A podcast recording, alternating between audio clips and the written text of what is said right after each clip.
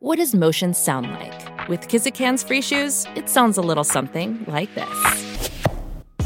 Experience the magic of motion. Get a free pair of socks with your first order at kizik.com/socks. Bienvenidos a esta nueva edición de Poder y Dinero aquí en Americano Media Santiago. Fabián, ¿cómo andan? ¿Cómo estás, Sergio? Hola, Santiago. Bien, hola, Fabián. Cuando uno analiza la situación actual del debate político en los Estados Unidos, hay como una suerte de adelantamiento de los tiempos electorales, algo que uno está tal vez acostumbrado eh, ya en los últimos años hemos visto que las campañas no terminan nunca. Uno no sabe cuándo empieza, cuándo terminan. a, vos, eso te molesta, ¿no es cierto? Total, vos como politólogo no, no vendes más servicios. No es bueno eso. No muy latinoamericano. Claro, muy latinoamericano, donde hay una especie de continuum entre lo electoral y lo no electoral. El tiempo de la gestión aparece como desplazado y la política electoral, la competencia, la dimensión laboral de la política desplaza las otras cuestiones que son fundamentales en términos de la calidad del sistema democrático. Pero interesante que en este contexto, como ustedes saben, estamos ante una especie de asimetría, ¿no? Porque en el Partido Republicano, bueno, por supuesto está el liderazgo de Donald Trump, aparece muy fuerte el gobernador eh, de Santis, hay otras figuras que pujan por entrar en el debate, el vicepresidente Mike Pence, por supuesto eh, Nikki Haley y otros, eh, otras figuras emergentes. Y por el lado del Partido eh, Demócrata, lo interesante es que como bueno, formalmente se sostiene la idea de reelección del presidente Biden, hay sotoboche, ¿verdad? Una especie de, bueno, rumor de que puede ser fulano, sultano, por ahí aparece la figura de Michelle Obama, para otros eso sería como demasiado eh, una réplica del esquema de los Clinton, ¿no? Después Demasiado monárquico, ¿no? Muy monárquico. Eh, pero, pero qué raro, ¿por qué están hablando de esto? ¿Que acaso no deja conformes y no llena el espacio el presidente Biden con su liderazgo y su gobierno? Lo que pasa es interesante, porque como marcaba, eh, de hecho, fuera de cámara Fabián hace un ratito, Santiago, lo de Biden es un dilema, porque si bien él no tiene un liderazgo eh, fuerte, firme, ni dentro ni fuera de los Estados Unidos, dentro del votante demócrata, bueno, hoy es el, más popular. es el más popular. También es tomar con déficit dentro del Partido Demócrata que no parece con liderazgos de la jerarquía, como para poder efectivamente, no sé si competir o desplazar, pero tener un plan B. En bueno, además es el candidato a presidente preferido de los chinos. ¿Eso es un dato o es una, o es una intuición? Pero a ver, veamos, China ha avanzado en los últimos años, veamos solamente lo que ha ocurrido, ahora resulta que es artífice de la nueva arquitectura mundial entre Irán, Arabia Saudita, resuelve sus problemas de, energía, de acceso a energía, reservas de petróleo. Mediador entre Ucrania y, también Rusia. De, también de, alimentos, Ucrania, Rusia. Resulta que China gana posiciones, se infiltra, mientras este, está el presidente Biden. Yo si fuera allí, eh, ya no más voy y voto a Biden.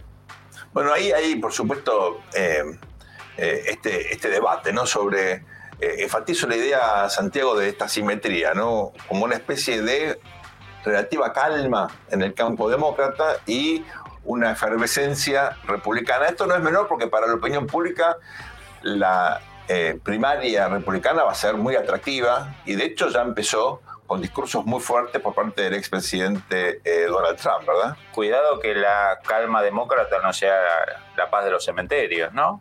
O la calma ante la tormenta. Claro, porque acá el dilema que tenemos es Biden, sabemos los problemas de edad, personales que tiene, eh, es el presidente que ha asumido quizá más anciano en mucho tiempo en los Estados Unidos, él dice que se va a presentar, él terminaría su mandato en, el 2020, enero de 2029, en caso de ser reelecto, con 90 años, ¿no? Un presidente de 90 años y que, Pero, ¿no?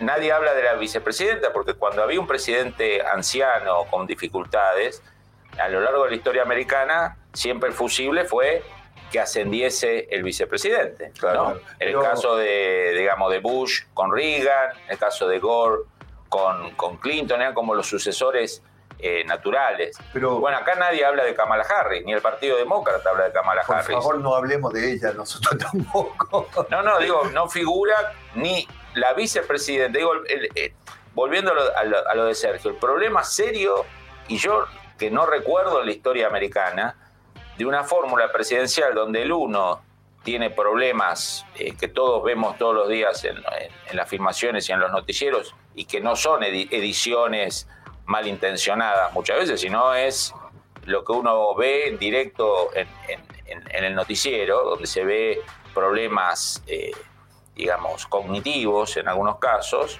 eh, pero tampoco, tampoco está la vicepresidenta a disposición porque el propio Partido Demócrata no la coloca. Entonces, vamos a un escenario donde o, Biden va a la reelección eh, y, representa al Partido Demócrata, o algún demócrata se lanza a desafiarlo, que es algo también poco usual con presidente en ejercicio su partido lo desafíe, ¿no? Estimado Fabián, yo sin embargo quiero preguntarte algo sobre esa semblanza que hiciste del presidente Biden. Yo la verdad no me siento tan cómodo con focalizar de que el problema de Biden es su situación de edad, digamos, porque creo que el gran problema de Biden es su pésimo gobierno eh, y la confusión de sus ideas. Por supuesto que la edad puede eh, restar la energía para, para atender este tema, pero yo creo que perfectamente, fíjate Kissinger, ¿dónde están las ideas confusas de Kissinger que no tiene la edad de Biden, sino que tiene una década más encima?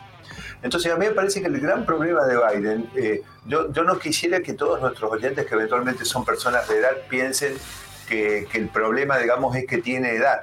Eh, yo creo que el gran problema de Biden eh, es que él fue un mal vicepresidente de Obama, que siempre fue un, digamos, dirigente político del montón, aun cuando era joven. Y ahora, ¿qué podés esperar? ¿Que sea mejor? Te complemento, Santiago. El problema no es la edad, el problema es cómo físicamente llegás a esa edad. Digamos, no todos tienen el mismo rendimiento físico y fisiológico a, la misma edad.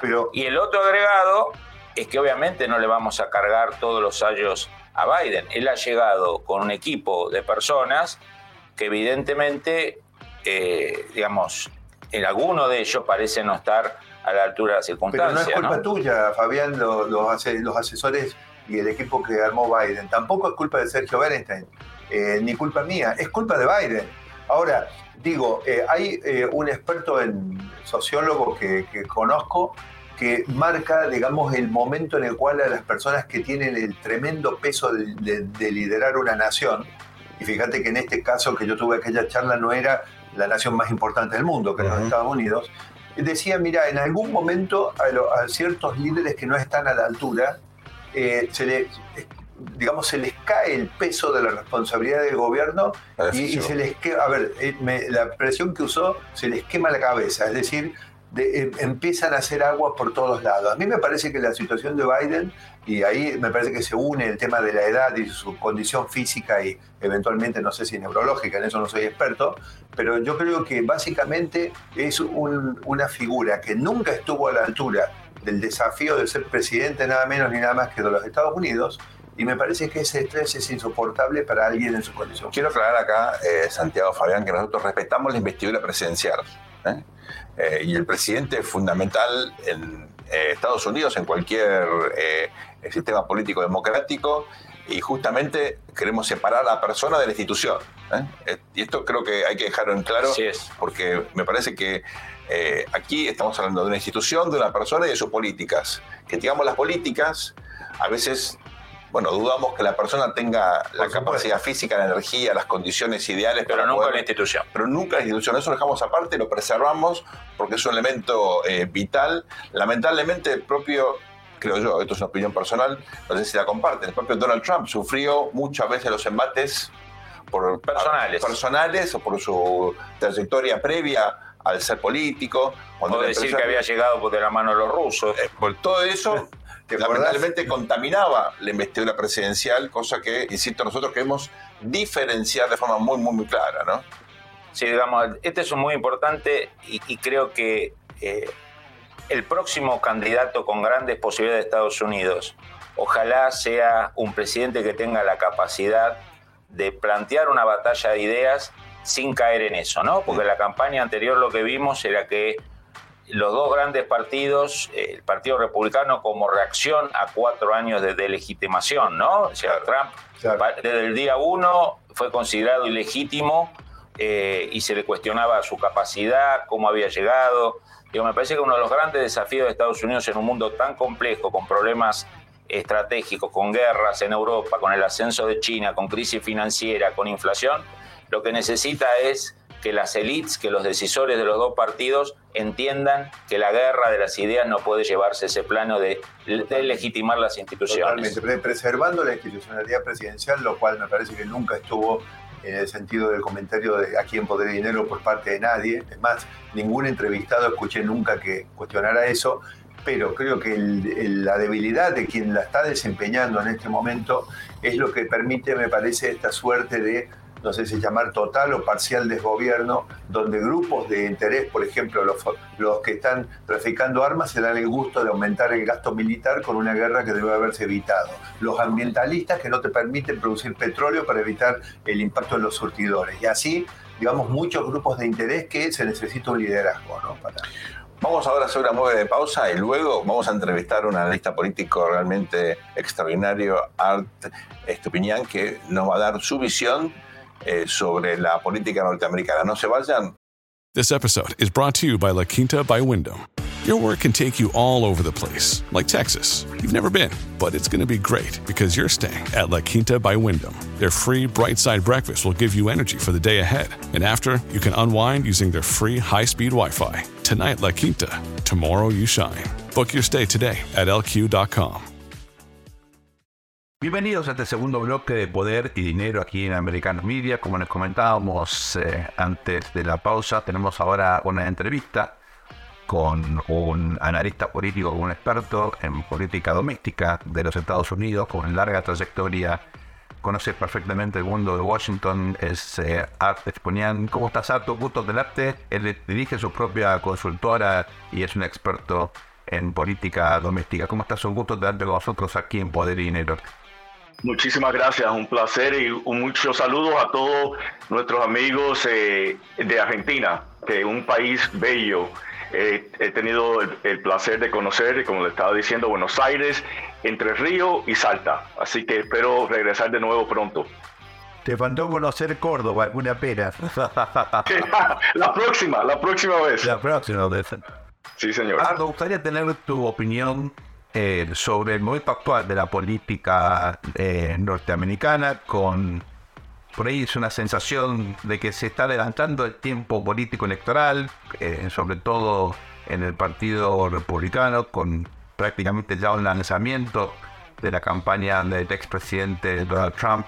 Y por otro lado, un Partido Demócrata donde, bueno, eh, sigue ratificándose la idea de que el, actual presidente Joe Biden va a ser el candidato, aunque hay cada vez más voces que ponen esto en cuestionamiento debido a la edad del actual presidente, a su liderazgo un poco eh, eh, afectado justamente por las características de su personalidad y por una agenda política doméstica internacional efectivamente muy, muy, pero muy compleja. ¿Cómo definirías el actual momento de la política norteamericana?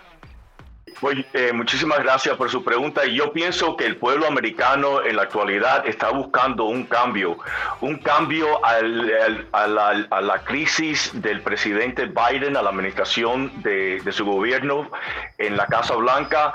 Eh, muchas policies han sido desastrosas y vemos que el pueblo americano más y más está eh, desconforme y descontento con la política doméstica de la administración del presidente Biden y están buscando para un cambio y ese cambio será el Partido Republicano. Esto da en un contexto en el cual en las últimas elecciones, en noviembre del año pasado, el resultado fue, bueno, eh, sobre todo en el Senado, mejor han esperado a favor de la administración Biden. En la Cámara de Representantes finalmente hubo un cambio significativo, pero por un margen en principio más acotado en el que la mayoría de los analistas efectivamente estaban, eh, por lo menos insinuando, sino practicando. ¿Tú crees que esto eh, pone en manifiesto en todo caso mayor resiliencia de los demócratas o simplemente fue un momento electoral que no va a repetirse en la elección presidencial del año próximo?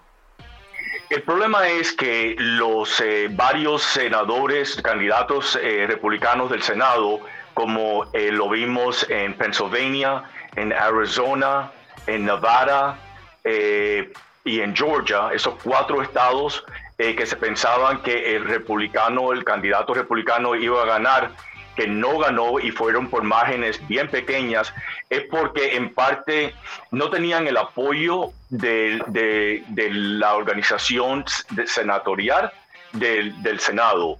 Y eso es un punto bien importante. Necesitamos más colaboración de los senadores eh, del establishment del Senado en Washington para que apoyen a estos candidatos del Senado. Ahora vamos a tener otra oportunidad en 2024 en donde los demócratas van a tener que defender alrededor de 15 estados en donde el expresidente Trump ganó eh, esos estados. Eh, entonces los republicanos tienen muy buena oportunidad para tomar el control del, Senado en estos momentos, pero necesitamos más apoyo a los candidatos del Senado republicanos por eh, los líderes del Senado republicano. Estamos hablando con Arte Opinión, que es un analista eh, político, conocedor de la política norteamericana. Santiago. Bueno, eh, primero que nada, es un orgullo tenerte aquí en Poder y Dinero eh, y espero que, esta sea una entrevista que luego se pueda repetir y fíjate que ni siquiera terminamos el primer bloque, ¿no? Ah, hay un tema que nosotros venimos hablando aquí en Poder y Dinero y tiene que ver con una suerte de latinoamericanización en un sentido negativo de los Estados Unidos que a mi juicio, digamos, en esto no arriesgo la opinión de mis compañeros que podrían disentir, pero yo creo que esto ha sido favorecido por eh, la secuencia de desaciertos de la administración Biden. Es decir, de lo que habla es lo siguiente. Eh, muchos presidentes eh, americanos de origen latinoamericano vinimos, vinieron a los Estados Unidos a participar del sueño americano, pero vinieron a dejar atrás los flagelos de sus países, lamentablemente en la región, que la inflación, las crisis políticas, la falta de resultados, para encontrarse en, esta, en este Estados Unidos de la administración Biden con básicamente lo mismo, porque lo que encontramos es que ante la falta de aciertos, especialmente en un tema que es totalmente... Hay dos temas que yo creo que es imperdonable eh, el rumbo que está tomando los Estados Unidos. Uno en materia de política internacional. Estamos hablando del, del país más importante del mundo, donde parece que es espectador de los grandes acontecimientos que ocurren en el mundo. Lo segundo es en materia económica. Frente a todo esto, ¿qué es lo que ofrecen? Un show de persecución a, líderes políticos, acusar de pavadas que se llevaron documentación cuando en realidad parece que el que más documentación se llevó fue el mismo, la misma familia del presidente Biden. Es decir, no paran de cometer desaciertos. ¿Qué está pasando eh, con esta administración que está trayendo lo peor de Latinoamérica a la política de Estados Unidos? Si es que está de acuerdo con esto. Sí, claro, 100% Santiago. Y no solamente en América Latina, sino vimos el fracaso que sucedió en el retiro de las fuerzas militares de Afganistán. El pueblo americano y el mundo entero, como ustedes bien saben, pudieron ser testigos a, más de 16, 15 o 16 hombres y mujeres de las Fuerzas Armadas norteamericanas, el poder más importante del mundo, como los mataron los eh, talibanes. Eh, fue una retirada de los Estados Unidos eh, que nunca se había dado en el, en el pasado y también vimos en donde muchos de los diplomáticos que se quedaron atrás eh, tuvieron que enviar hombres y mujeres de las Fuerzas Armadas para retirarlo después. Comenzando con esa situación caótica que fue una vergüenza para la administración Biden y también los, las fuerzas militares y, el equipo que se quedó atrás, que nosotros lo abandonamos. Eh, eh, eso, eso empezó el tono de crisis y desastre del, presidente Biden y sus asesores eh, para Rusia tener impetus para poder comenzar a, a atacar a Ucrania porque después de, ese fracaso, pues el, señor Putin pues dijo, bueno, si han hecho esto en Afganistán, a mí no me van a hacer nada en Ucrania. Y entonces vemos eh, lo que ha sucedido en Ucrania. Cuando el presidente Trump era presidente, no creo que el presidente Putin hubiese tomado esa iniciativa. Lo vimos cuando el expresidente Obama era presidente que con los brazos cruzados él cruzó a Crimea, que era parte de Ucrania, y no hubo ninguna consecuencia. El expresidente Obama también dijo que, eh, que ISIS, el grupo extremista islámico en, en, Irak, que no iba en Siria, que no iba a, no lo íbamos a poder derrotar. En seis meses, después de una gran bomba que el presidente Trump ordenó a Afganistán, ya problemas eh, resueltos con ISIS. También lo vimos en Irán, cuando el presidente Trump eh, autorizó un ataque contra un terrorista de las fuerzas eh, de Irán, del Iranian Guard, las fuerzas privadas de, de, Ayatollahs, que lo, lo liquidamos también. Eh, Irán estuvo controlado y las sanciones de los Estados Unidos en contra de Irán en ese tiempo fueron efectivas. Ahora vemos como esta administración del presidente Biden lo que quiere es otorgarle el dinero a, Irán eh, que, que, está apoyando a grupos terroristas como Hezbollah eh, en, en, el Medio Oriente. Así que vemos, eh, y no vamos a comenzar con la China, vemos un fracaso atrás de otro de esta administración y eso refleja en América Latina en, en, en, las acciones de esta administración de tratar de suavizar las sanciones en contra del régimen de Maduro en Venezuela. Eh, eh, eh, es algo que uno no, se, no entiende, pero la realidad es, Santiago y señores, que el presidente Biden tiene muchos asesores que son de izquierda y que desafortunadamente comparten los sentimientos izquierdistas de estos líderes de izquierda en América Latina. Yo quería complementarle, nos queda muy poco margen de tiempo, pero a este análisis muy agudo que usted está haciendo sobre lo que hubiera implicado la diferencia entre la administración Trump y Biden, son los logros que ha logrado la administración china en estas últimas semanas con el tema Irán, Arabia Saudita y muy pronto una, una reunión o una comunicación personal entre Zelensky y Xi Jinping, ¿no? Digamos, China está tomando la iniciativa en áreas claves y parecería que la Casa Blanca viene 3, 4, 10 pasos atrás. Si te parece, Sergio, vamos a una pausa. Sí, creo que vamos a una pausa ahora. Enseguida regresamos continuando esta entrevista con el analista político Arte Stopinen, eh, que está basado en Washington, conoce muy bien la política norteamericana. Ustedes no se vayan. Regresamos dentro de un instante con más poder y dinero. Hey, it's Ryan Reynolds, and I'm here with Keith, co-star of my upcoming film, If, only in theaters May 17th. Do you want to tell people the big news? All right, I'll do it. Sign up now and you'll get unlimited for $15 a month in six months of Paramount Plus Essential Plan on us. Mintmobile.com slash switch. Upfront payment of $45 equivalent to $15 per month. Unlimited over 40 gigabytes per month. Face lower speeds. Videos at 480p. Active Mint customers by 531.24 get six months of Paramount Plus Essential Plan. Auto renews after six months. Offer ends May 31st, 2024. Separate Paramount Plus registration required. Terms and conditions apply if rated PG. Bienvenidos a este tercer bloque de Poder y Dinero aquí en Americano Media. Estamos entrevistando al analista político Art Etopinan está basado en Washington, conoce muy bien la política norteamericana. En el bloque anterior revisamos distintos aspectos de la administración Biden, las perspectivas eh, político-electorales de cada proceso de renovación de autoridades eh, del año 2024. Parece mentira, pero ya estamos eh, con ese debate dentro de la política norteamericana. También nos referimos a la política internacional, el papel de los Estados Unidos, sobre todo ante esta erupción, como marcaba recién Fabián, de China en el escenario internacional. En ese sentido, me gustaría que eh, nos describas, en tu opinión, cómo es el liderazgo hoy de Estados Unidos eh, con esta presidencia Biden. ¿Hasta qué punto eh, la influencia, en su momento la hegemonía de Estados Unidos se mantiene en los asuntos internacionales más importantes, incluyendo ciertamente la evolución que está tomando la invasión de Rusia en Ucrania?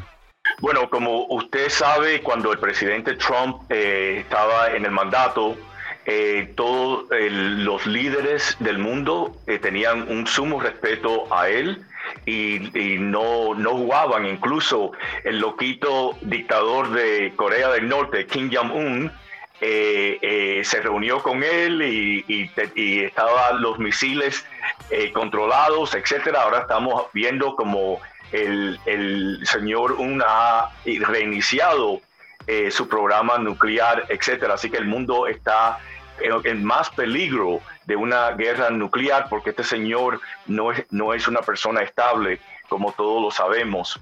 Y, ah, y el, el, mundo está más peligroso también. No hay ningún tipo de respeto para el presidente Biden. Vimos en Arabia Saudita esta semana cuando destacaron un, un video eh, haciendo, eh, haciendo cómico, haciendo eh, algo que el presidente Biden se confunde cuando él termina un discurso y no sabe a dónde ir. Entonces estaban haciendo, en inglés es un joke, no sé, en español un chiste. Lo, lo, lo, estaban, estaban haciendo un chiste de, del líder más importante del mundo, de que estaba como perdido Ah, y, eso es algo bien negativo para el, prestigio de los Estados Unidos a través del mundo, eh, en este caso el mundo árabe que estuvo viendo este, este video.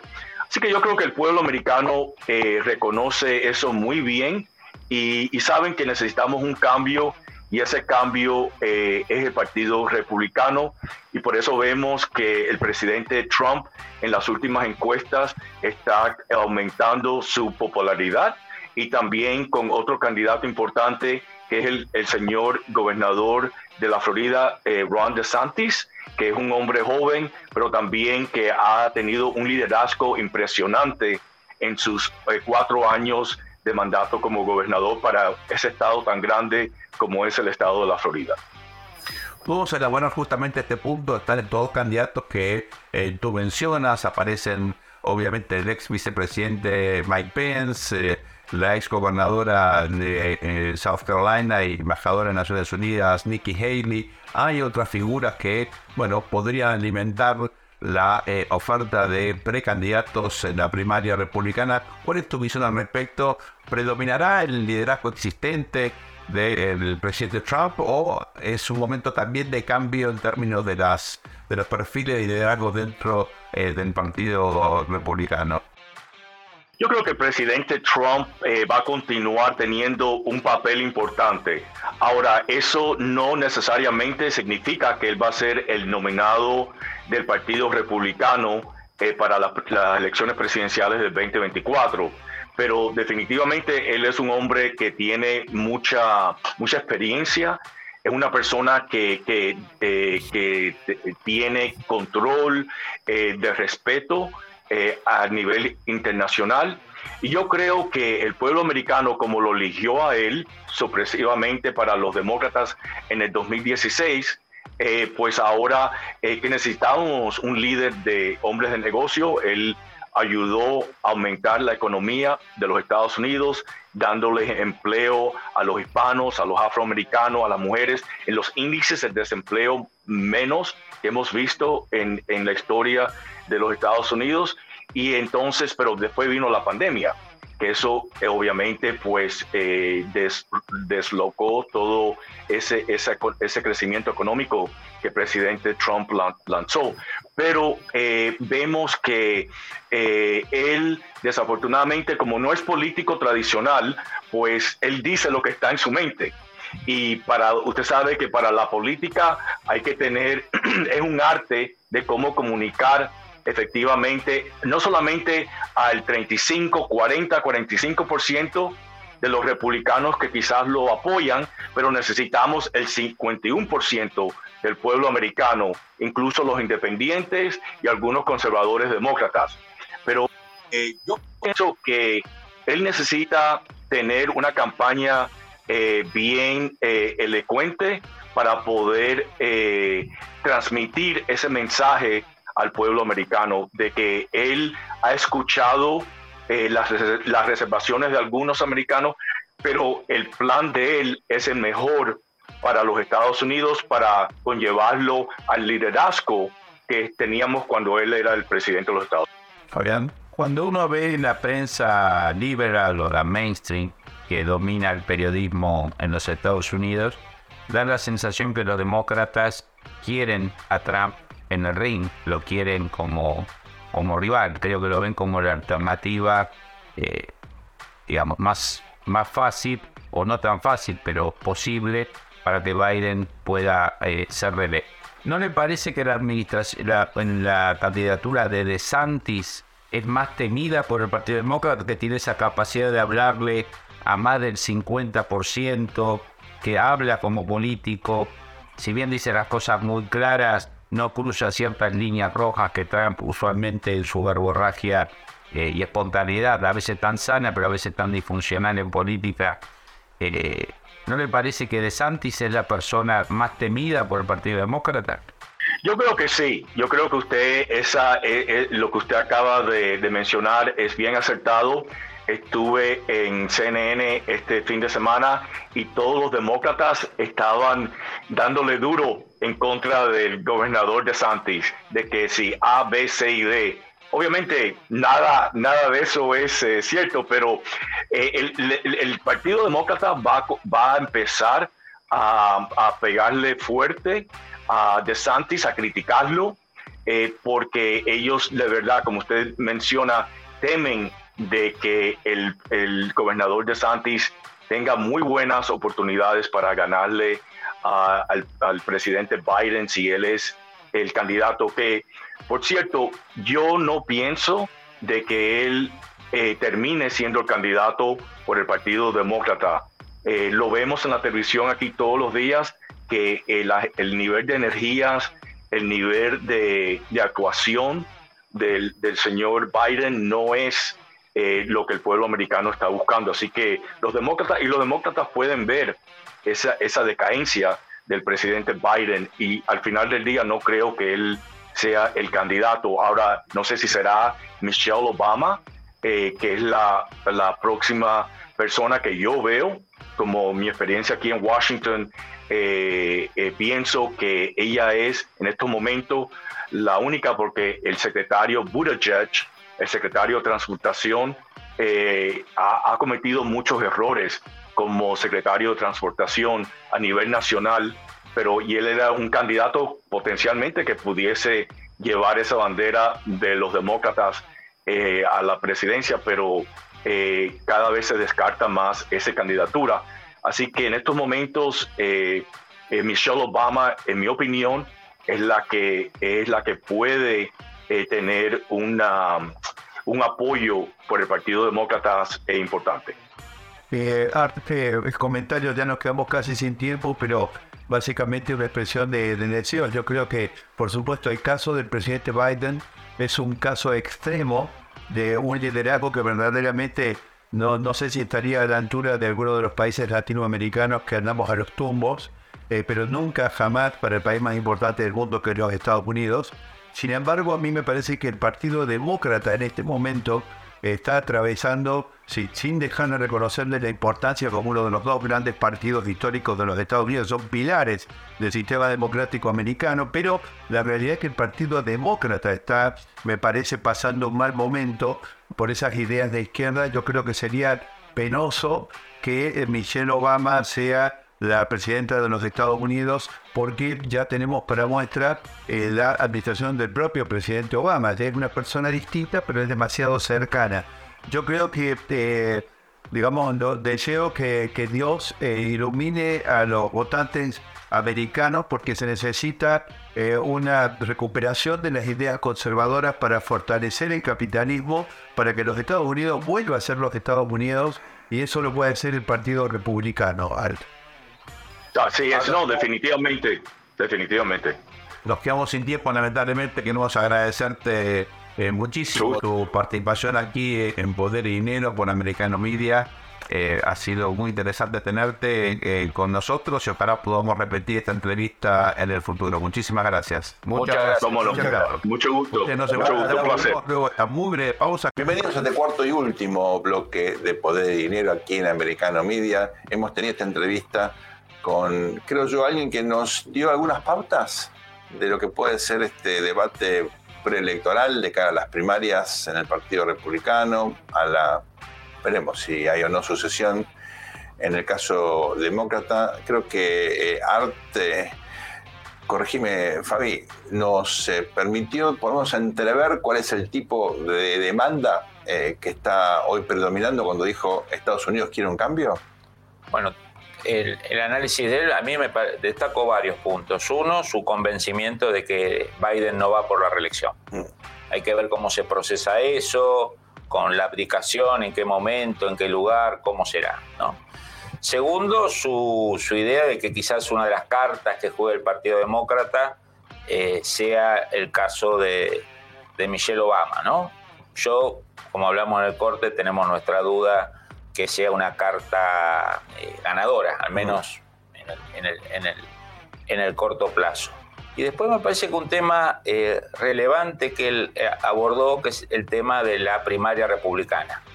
Y acá creo, como canal conservador, me parece que es un análisis y una expresión de deseo que me parece que está todo dado para que el Partido Republicano vuelva al poder, pero también eso requiere de una primaria con ciertos códigos de convivencia, ¿no? Me parece muy importante que Rubio, Trump y los otros eh, candidatos eh, entiendan la posibilidad, la responsabilidad que tienen, en- ¿no?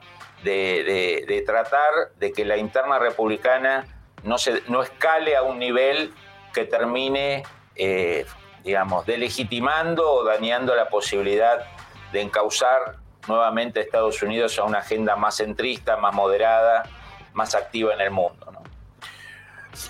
Cuando uno eh, piensa en perspectiva esto, ¿no? Eh, Uno dice, bueno, si el Partido Republicano quiere priorizar experiencia en la gestión y, digamos, continuidad respecto de lo que pasó en el periodo de Trump, evidentemente se inclinará por el expresidente. Si esta vocación de cambio involucra también una nueva figura, una cara nueva, más joven, más energética, eh, tal vez menos controversial o menos confrontativa, con menos desgaste, como es la de eh, Ron DeSantis, tal vez uno ve ahí eh, una ventaja comparativa para el gobernador de la Florida. Ahora, la pregunta es, ¿te parece que esta puja entre esta- estas dos figuras le puede abrir el camino a un tercer candidato? ¿no? A, a alguien que, bueno, con otras características pueda tal vez beneficiarse del desgaste que pueden experimentar estas dos figuras? Pero sabes sabes que no lo que no lo, no lo veo. Yo creo que eh, eh, a mí me gustaría que participara. ¿Por qué? Porque creo que los Estados Unidos necesita eh, una dosis bastante fuerte, un shock, digamos, de ideas conservadoras. Eh, y necesitamos, por lo tanto, que las figuras se renueven y que vayan emergiendo, incluso los dos que ya están en primer plano, que son los que mencionaste, o sea, Trump y DeSantis, eh, y que haya otros, algunos que ya se empiezan a asomar al gran juego político. También creo que los dos prácticamente, eh, si bien tienen cualitativamente diferentes atributos, en realidad no se sacan tanta ventaja en términos de lo que es experiencia, como digo, cualitativamente sí, porque evidentemente haber desempeñado ya el, el poder, en el caso de Trump, eh, mucha más experiencia internacional, digamos, ha tenido todo un desarrollo de lo que significa gobernar eh, los Estados Unidos, pero eh, el gobernador de la Florida, nada menos que de la Florida, con los resultados, con la ingeniería política que le permitió alcanzar eh, ese triunfo, basada en una gran gestión, y la Florida es un distrito tremendamente complejo, por lo tanto, a mí me parece que los dos, en diferentes eh, dimensiones cualitativas, eh, posiblemente cuando suman el puntaje, eh, están mucho más parecidos de lo que... Y te agrego algo, Santiago. La, la última elección demostró que DeSantis puede llevar hacia las aguas republicanas a votantes Votante demócratas demócrata. moderados. Muy importante. Ahora, Fabián, ahí tengo otra pregunta para hacerte, porque cuando uno analiza segundas presidencias, bueno, nunca son iguales a las primeras, ¿no? Hay- son peores. Bueno, hay- hay- por un lado hay una curva de aprendizaje, ¿no? Eh, por otro lado hay un desgaste significativo. El hecho de no tener otra reelección vuelve a los presidentes de alguna manera débiles a partir de la elección de mitad de mandato, el famoso efecto eh, Pato Rengo. En el caso hipotético de un triunfo de Donald Trump, tanto en la primaria como en la elección, se trataría de un presidente raro porque, bueno, tiene un, un mandato, un interregno y otro mandato, no tendría. Fenómeno muy poco usual. Muy poco usual. Uno puede pensar, por ejemplo, este es un Trump que aparece ahora sin la familia rodeándolo, ¿verdad? Más profesional en algún sentido en términos de el- su eh, conjunto de asesores. Uno puede pensar que él cambia alguna de las características que fueron tan irritantes para un sector de la opinión pública en su presidencia anterior, en este reentré en la gran política?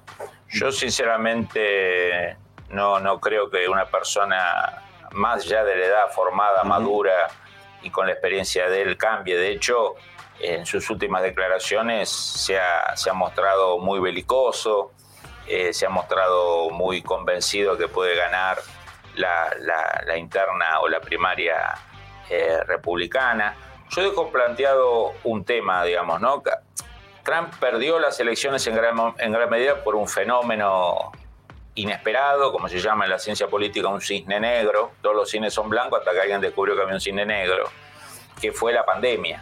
Yo creo que Trump iba, normal, si uno miraba los indicadores económicos, de inflación, de empleo, eh, la carencia de buenos candidatos demócratas, todos estábamos convencidos hasta febrero, enero del 2020 que Trump iba hacia, hacia una reelección. Por eso digo, un factor a tomar en cuenta es que este regreso de los demócratas al poder en gran medida hubo un factor exógeno, ¿no? Quizás el factor exógeno más fuerte, no sé, me tengo que remitir a, muchas décadas atrás para rastrear algo que haya cambiado el curso en elección. Digo, me parece que este es un dato importante que favorece las posibilidades del Partido Republicano, pero siempre y cuando el Partido Republicano, especialmente Trump, su temperamento, eh, entiendan que la prioridad es la victoria del Partido Republicano y él sepa cuándo eh, parar eh, o cuándo frenar o cuándo sentarse con, con, con, con, DeSantis a una paz eh, política interna que él permita al Partido Republicano llegar al poder, no por el mero hecho de que el Partido Republicano vuelva al poder, mm, sino porque vemos que Estados Unidos, el Partido Demócrata, lamentablemente, y no sé por cuánto tiempo, parece estar secuestrado por sectores demasiado radicales, ¿no? Sí, de izquierda, lo, digámoslo directamente. Pero yo creo que recién hablábamos de diferencias cualitativas entre ambos. Yo creo que ambos eh, grandes líderes republicanos ya instalados, como digo, sin desechar las figuras nuevas que emergen muy atractivas.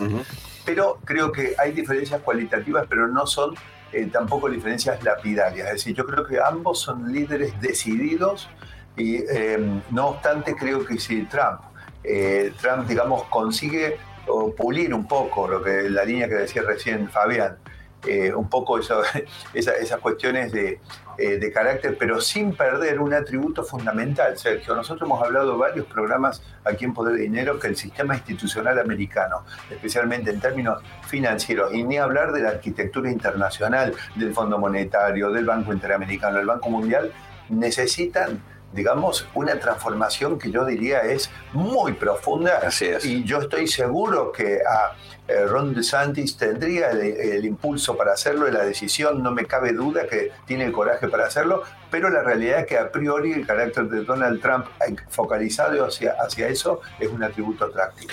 Algunos creen que uno puede cambiar eh, de alianza, puede cambiar algunos aspectos de la ideología, eh, pero es difícil cambiar el carácter, ¿no? Sobre todo cuando uno tiene eh, determinada edad, no puede ir aprendiendo, puede ir obviamente corrigiendo eh, ciertas cuestiones, pero pues, probablemente lo más difícil sea controlar el carácter y, bueno, generar un entorno distinto en los vínculos que caracterizan sobre todo a partir de personalidades tan, tan, pero tan fuertes, tan dominantes, ¿no?